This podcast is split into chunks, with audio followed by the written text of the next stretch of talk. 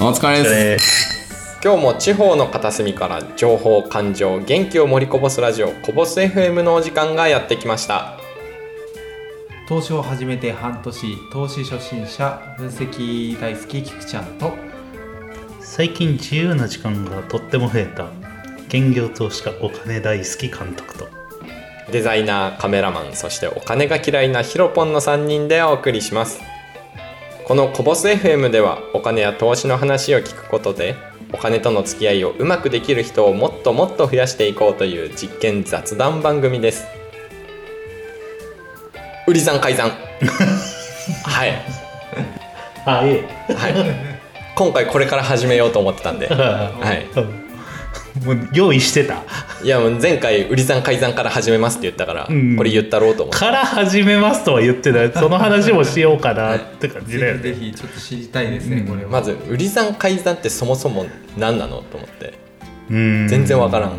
わからないよね。わからないですね、あのー株式市場？株式って、えー空売りっていうのができるんですどういうこと？えーっとねまあ実際にはね、えーうんうん。普通の感覚だと、うん。株価をあ株式を持ってないと売ることってできないじゃん。うんうんっていうのが普通の考えだよね。うん。はい。えーっと株式をが手元になくても、証券会社から借りてきてうん。それを売ることができるんですよ。どういうこと？でうんうん株例えばトヨタの株をうんしょ自分がのところの証券会社からうん。借りてくる。うんうん。まあお金は払うんだよ。借りてくる金利っていうのかな。うんは払うんだけれどもトヨタの株が落ちそうだと思ったらはい。その証券会社から株を借りてきてはい。売るんだよ。売ることができるんだよ。ほそういう仕組みがあるのうほう。ほで下がると思って下がった。ううん。そこで買い戻します。うんってなるとプラスになるわけよ。高い値で売って低い値で買う。うんうん難しいよね。うんわかる？うんうん多分菊ちゃんは分かるんだよね。どういうどういうこと？だから例えばですけどもこう、まあ、僕がヒロポンからゲームを借りた時に、うん。そのままブックオフに売ってうんうんうん。でもっと安い値段の同じゲームを買ってヒロポンに返すみたいな。ほうほうほうでその借りてる間はうんうん。菊ちゃんはヒロポンに借りてる借りてるか借り借り賃っていうのかな？レンタル料を手数料的なね。そう払ってるっていう。ほうほうほうほう。でもヒロポンは、うん。あゲームソフトは戻ってきたし、うんうん。えー手数料ももらえるっていう状況。ほうほうほうこっちは持ってないけど人から借りてきて、うんうん。えー安売って、うん。安いところで買い戻買ってきた。うんうん。その時点でプラスでしょ、うんうんうん。手数料分は差し引いても、うんうん。っていうのがね空売りっていうシステムがあるんですあなるほど。それって信用取引みたいなのの一種なんです正解。そう。信用取引なんだよほうほうほうほう。えーそれは買う時もそう。ほうほう買う時も、えー借りてきてうんうん。買って高い値段で売るみたいな。ほうほうほうで信用取引だから、うんえーその金利がかかるんだけどうんうん。でそれが信用取引でやってる人のその残数っていうのかな、残数。うんうんうん、残高。残りってこと？残りがうん。買い残売り残になる。ほうほうほうほうほうほう。でなんで買い残売り残がよろしくないか良いのかよろしくないのかもわからないわけでしょう、はい。うんうんうん。えー例えばね、えー1万円の株価ではい。トヨタの株上がりそうだな信用取引ではい。買うとしますね。はい。か信用取引で買ってると。うんでも下がってしまったと。うんうん。うんでも手放さずに持ってる。うんうん。1万円株価1万円でね。うん。手放さずに持ってる。っていうのが積み重なってくると改ざんっていうのに現れてくるんだよね。ほうほうほうほうほうほう。で改ざんが多くなると例えばね1万円の株価が下がってきます。うんじゃあ1万円まで戻しましたよって言ったら心理的にはどう？すぐ手放したいよね。うん。そうなるよね。うん。うんで最低限のその手数料だけで傷が浅くて済むみたいな感じするから、戻ったら同じ同値にまで戻ってきたら売りたくなるよね。うん、うん。っていうのが改ざんが多いと良くないんだよあなるほその値段す戻ってきたら売る人が多くなるかうんどうんうんうん。らで少しでも傷が浅い。戻ってリバウンドした戻ったうんうん。売りたくなるでしょ、はい。手数料払ってるんだ。うんだから改ざんが多いとうーん上がりづらい。っはあはていうのを見るよ。あはあ。はあうん。逆に売り算の方はどうなんですか？売り算が多いと、うんえーえー売り算が多いとね、うん、踏み上げられるかな。ふ踏み上げられる、売り算が多いってことは、うん。売る人が多いんだよね。うん、うん。売る人が多い。でもお金持ってる機関投資家なんかはうんうん。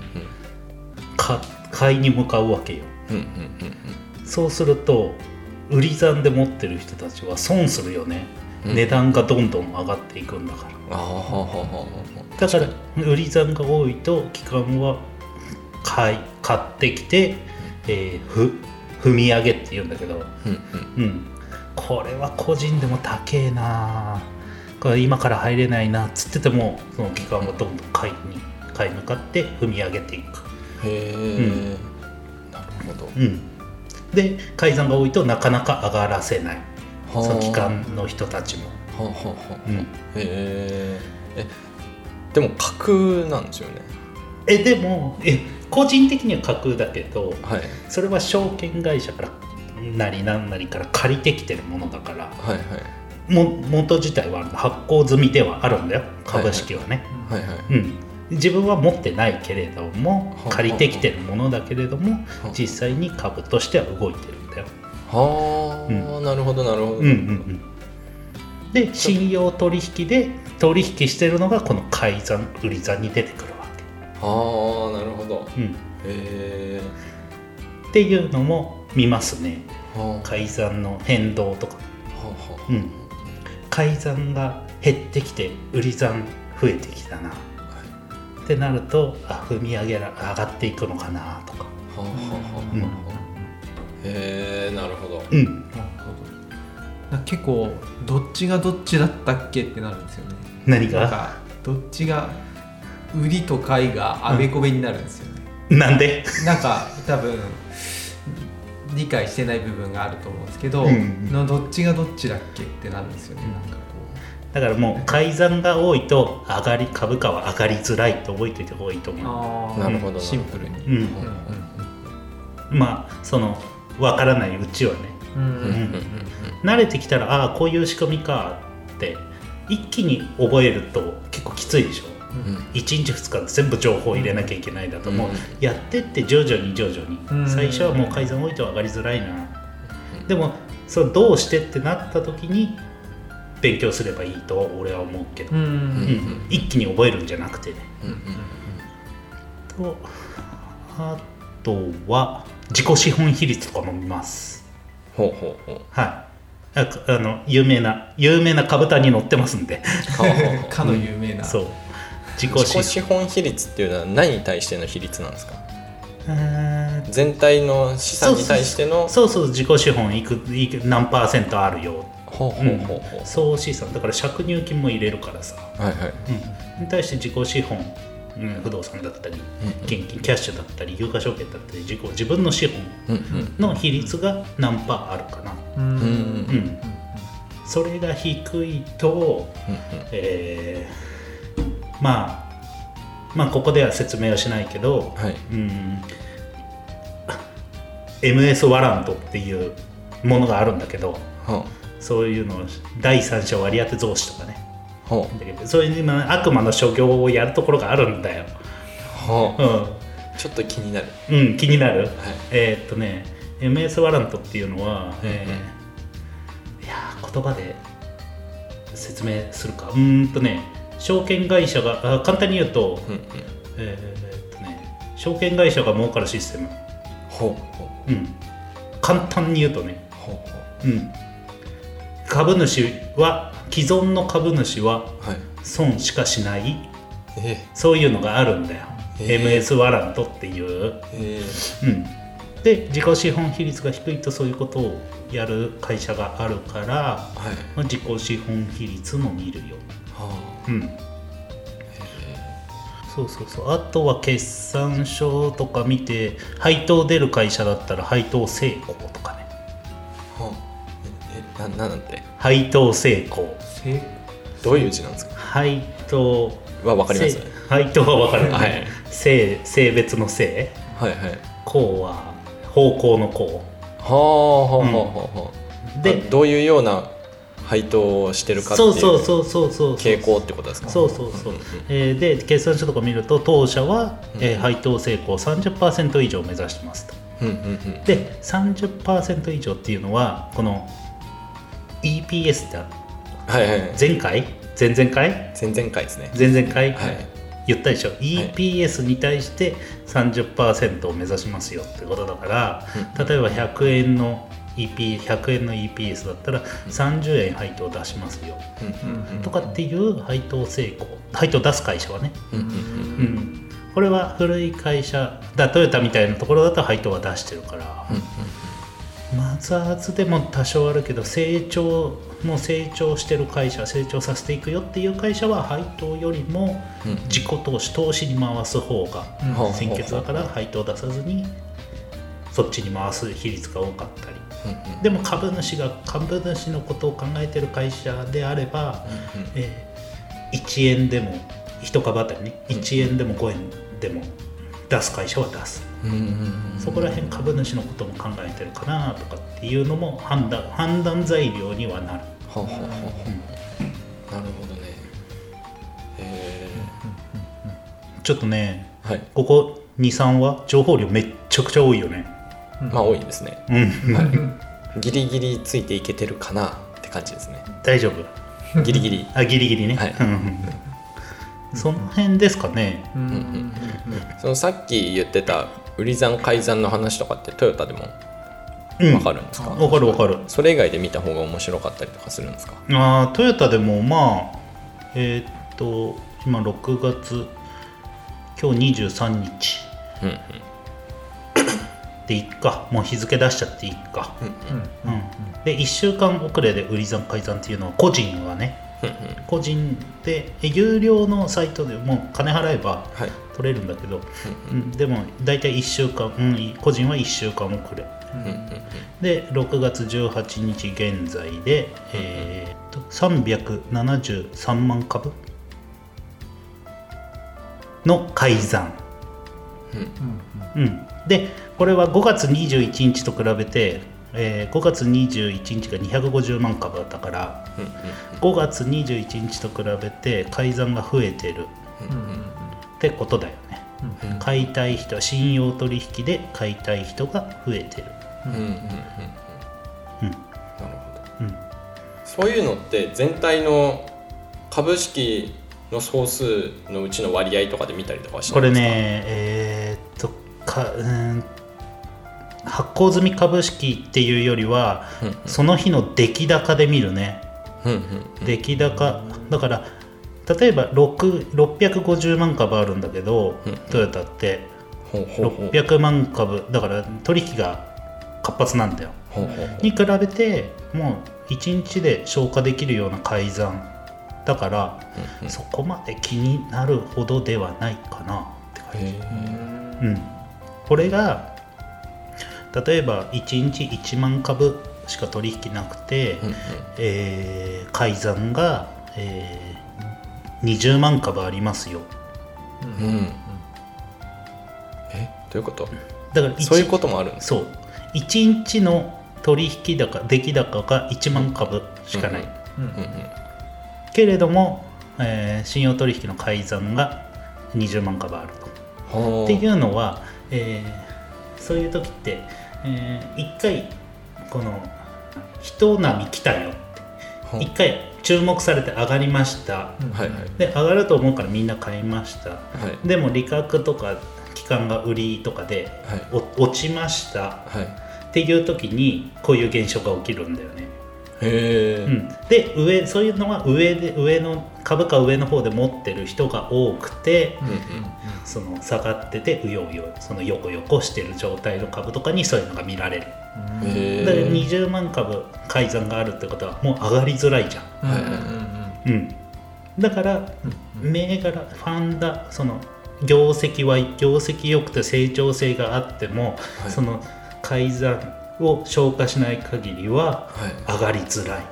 へえとかっていうのがねあるんですよ。うわーなんなんかあれですね。こう自分の手の届かないところでもてあそばれてる感が 半端ない。そうそうだから企業側からしてみても。機関とは戦っちゃダメなんだよ、うん。ええうん。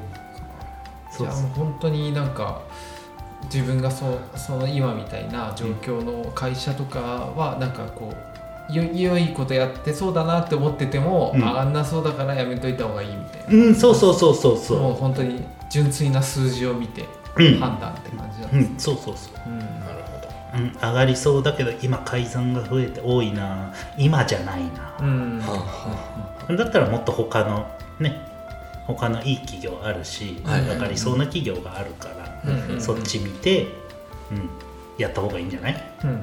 へまあ人のこと言えないんですけどね。俺もね、え なるほどなと思って、うん。うん。うんえーその見る個別株やるんだったら見るところがいっぱいあるんだよね。なるほど、うん。だいぶありましたよね。ううんんうん。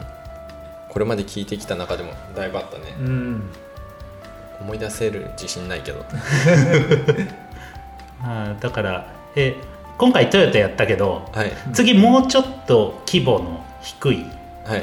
規模のちっちゃいはい。時価総額のちっちゃいえマザーズ銘柄とかさはい。やってみたら面白いんじゃないかなとは思いますよ。うんうん次ってもう次回ですか？次回やる次回でもその次でもね何でもいいけどじゃあ次回。次回そっちやろこの次の回でやりますか、うん。うんその時に銘柄その時までに銘柄を決めとこうかねはい。はい。はい。あだからあ菊ちゃんにさ23に。さ次の時にうんうん。この銘柄って23上げてもらってはい。あこの銘柄ちょっとダメとかあるからうんうんうん。面白そうなうん銘柄、選んでもらって。そうそうそうやってみてもいいんじゃない？うんうんうん。うん。それじゃあ来週までの課題ということで。菊ちゃんの宿題ね。はい、はい。はい。で企業分析的にはうん。こんな感じなんですか？監督がしてるのは。そうねこんな感じよ。うん。あとはチャートを見てってあとはチャートを見て今入るか今じゃないのか。うんうんうん。でも長期で中長期いやもう年単位で見るんだったらはい。まあそうそこその辺。うん。いつかまあ年単位でもチャートは見るかな。うんうんあまりにも上がりすぎてたらね。うんうんうん。ちょっと手出しづらいしね。うんとか。うんうんなるほファンダ的にはこの辺ですかね。あとおうん。あとはもう決算単身。クォーターごとに出てくる決算単身っていうのを見る。何？決算単身って。え決算単身ってえ字は決算は分かるよね、はいはい。単身は短い。はいはい。うん。信じる、ほうん。決算単身っていうのは四半期ごとに出るんでクォーターごとに。はいはい。出るのとあとは決算説明資料出すところは出すし。うんうん。そういう資料を見る。で、うんうん。さっき見てたらはい。トヨタ分割するんだね。え？どういうこと？株式分割をするんですよ。ほうほうほう。ん。えー今9782うはい。まあ大体まあ大体で言いたくないけどまあ1万円だとしよう。はいはい。えー9月の末で5分割するらしい。へえへってことは株価は5分の1になる。ーはあえーってことはあのー今まあまあ1万円って言ったけど9782円。はいはい。でえー100株買うのにいくら必要ですか？菊ちゃん。